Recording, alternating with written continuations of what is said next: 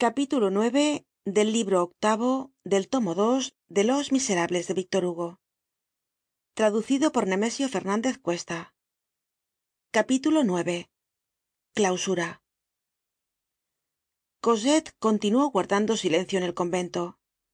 Creíase sencillamente hija de juan valjean y como por otra parte nada sabia nada podia contar y en todo caso no hubiera descubierto nada. Hemos dicho ya que nada enseña el silencio á los niños como la desgracia y cosette habia padecido tanto que todo lo temia hasta su voz y su respiracion cuántas veces una palabra habia hecho caer sobre ella una avalancha pero habia principiado á tranquilizarse desde que estaba con juan valjean. Se acostumbró muy pronto al convento. Solamente echaba de menos á catalina pero no se atrevia á decirlo sin embargo una vez dijo á juan valjean padre si lo hubiera sabido la habría traido conmigo cosette al entrar de educanda tuvo que tomar el traje de las colegialas de la casa.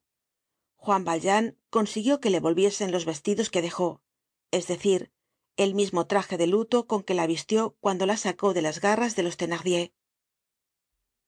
El traje no estaba aun muy usado juan valjean guardó el vestido las medias de lana y los zapatos con mucho alcanfor y otros aromas que abundan en los conventos en un baulito que pudo procurarse.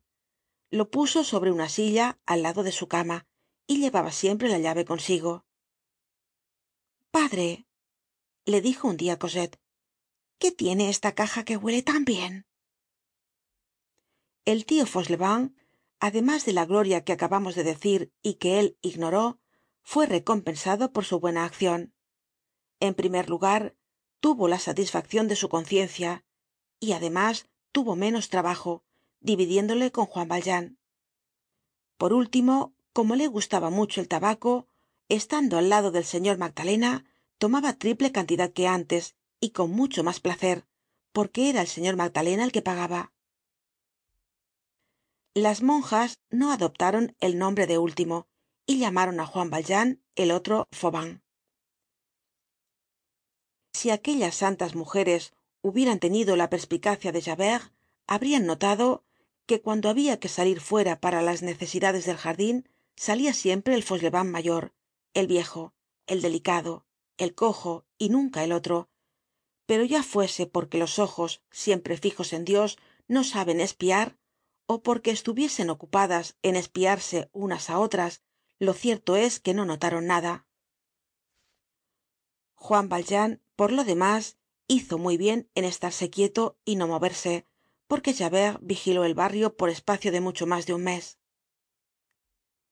El convento era para juan valjean como una isla rodeada de abismos. Aquellos cuatro muros eran el mundo para él. Tenia bastante cielo para estar tranquilo y tenia á cosette para ser feliz empezó pues para él una vida muy grata. Vivia con el tio fauchelevent en la barraca del jardin choza de argamasa que existia aun en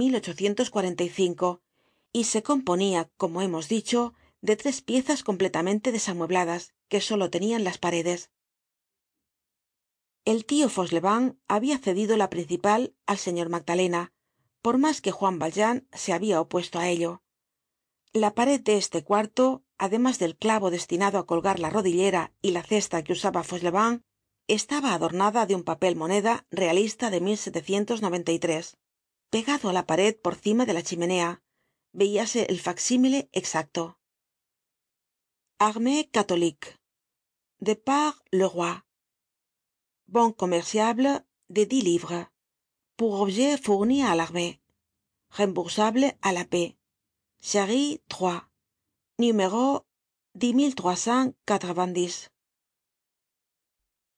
este asignado vendeano habia sido puesto allí por el jardinero precedente antiguo chouan que habia muerto en el convento y á quien habia sucedido fauchelevent.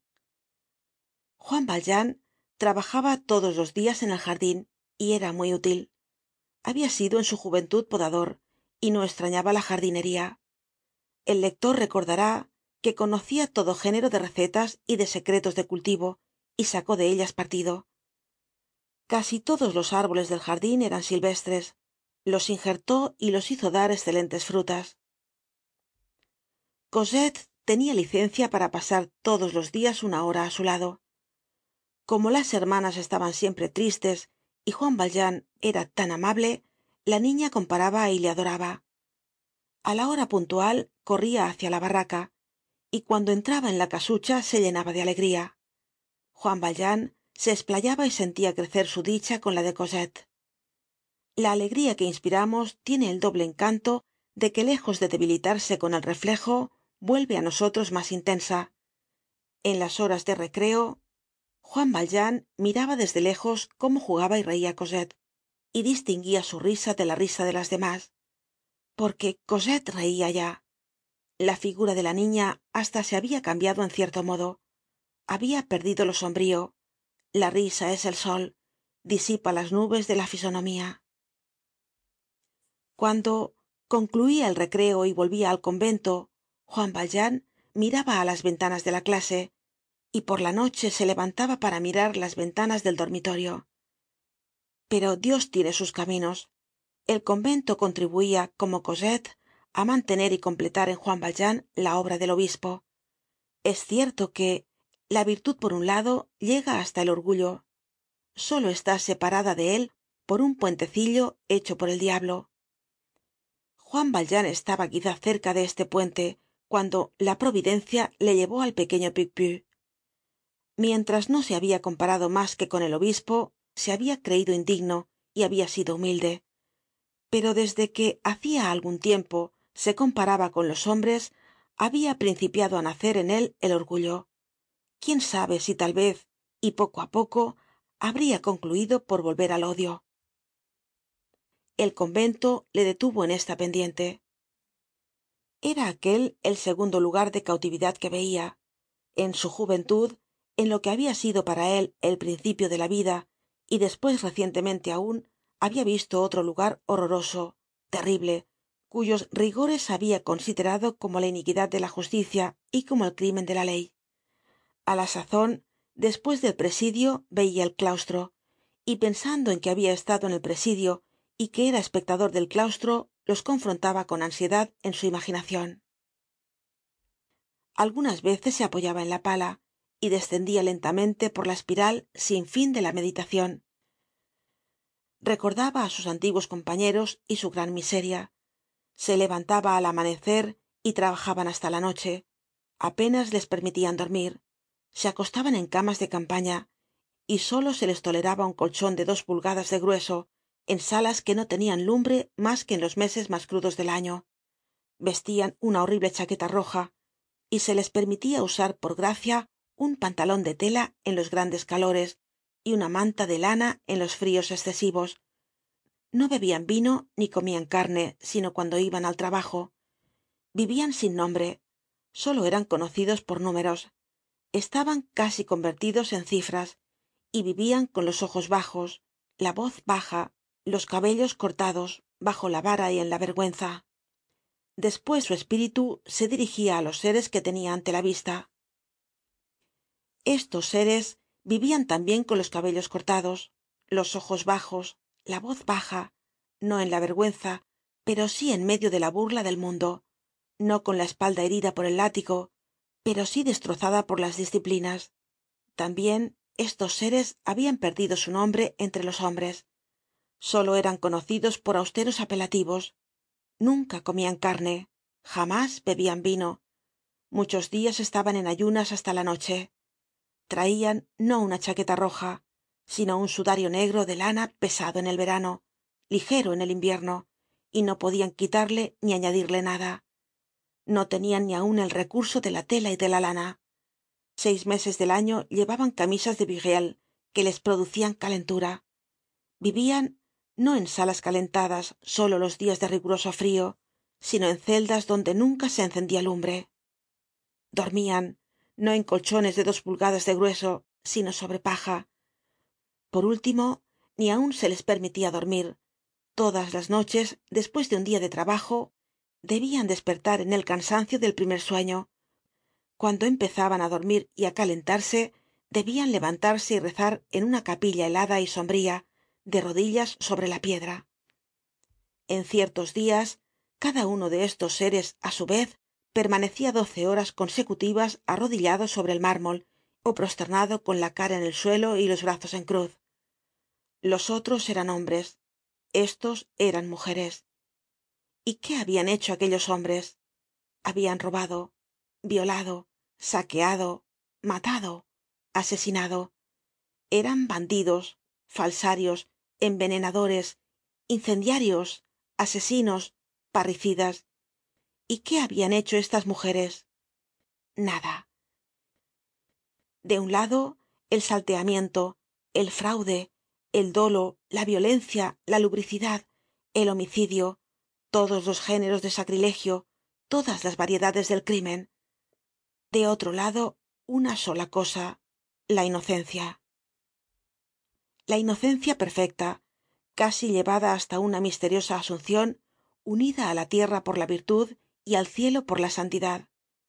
De un lado confidencias de crímenes que se hacen en voz baja de otro la confesión de faltas hecha en alta voz y qué crímenes y qué faltas de un lado miasmas. Del otro inefable perfume. De un lado la peste moral vigilada por centinelas de vista cercada de cañones devorando lentamente á sus apestados. Del otro una casta unión de todas las almas en el mismo foco. Allí las tinieblas. Aquí la sombra pero una sombra llena de claridad y una claridad llena de fulgores. Ambos eran lugares de esclavitud pero en el primero era posible la redención. Tenía un límite legal siempre esperado y además la evasion en el segundo la perpetuidad y por toda esperanza la estremidad lejana del porvenir esa luz de libertad que los hombres llaman muerte. En el primero el hombre estaba solo encadenado por una cadena en el segundo por la fe. Qué salía del primero una inmensa maldicion el rechinamiento de dientes el odio la perversidad desesperada un grito de rabia contra la sociedad humana un sarcasmo contra el cielo. Qué salía del segundo la bendicion y el amor. En estos dos lugares tan semejantes y tan diversos estas dos clases de seres realizaban una misma cosa la expiacion juan valjean comprendia muy bien la expiacion de los primeros la expiacion personal la expiacion por sí mismo pero no comprendia la otra la de aquellas criaturas sin mancha y se preguntaba temblando expiacion de qué qué expiacion y en su conciencia respondia una voz la mas divina de las generosidades humanas la expiacion por los demás. Aquí nos reservamos toda teoría personal. No somos mas que narradores. Nos ponemos bajo el punto de vista de juan valjean y traducimos sus impresiones. Tenia ante su vista el vértice sublime de la abnegacion la cumbre mas alta de la virtud la inocencia que perdona las faltas de los hombres y las espía en su lugar la servidumbre practicada la tortura aceptada el suplicio reclamado por las almas que no han pecado para librar de él á las almas que le han cometido. El amor de la humanidad abismándose en el amor de dios pero permaneciendo distinto y suplicante. Débiles seres que unen la miseria de los condenados á la sonrisa de los escogidos. Y entonces recordaba que se había atrevido á quejarse. Muchas veces en medio de la noche se levantaba para escuchar el canto de agradecimiento de aquellas criaturas inocentes y abrumadas de rigor y sentía frío en las venas al pensar que los que eran castigados con justicia no elevaban la voz hacia el cielo mas que para blasfemar y que él miserable había amenazado á dios. Y cosa extraña que le hacia meditar profundamente como un aviso en voz baja de la misma providencia. Todos los esfuerzos que había hecho para salir del otro lugar de expiacion el escalamiento la ruptura de la prision el peligro aceptado hasta la muerte la ascension difícil y brusca había tenido que hacerlos igualmente para entrar en este segundo lugar.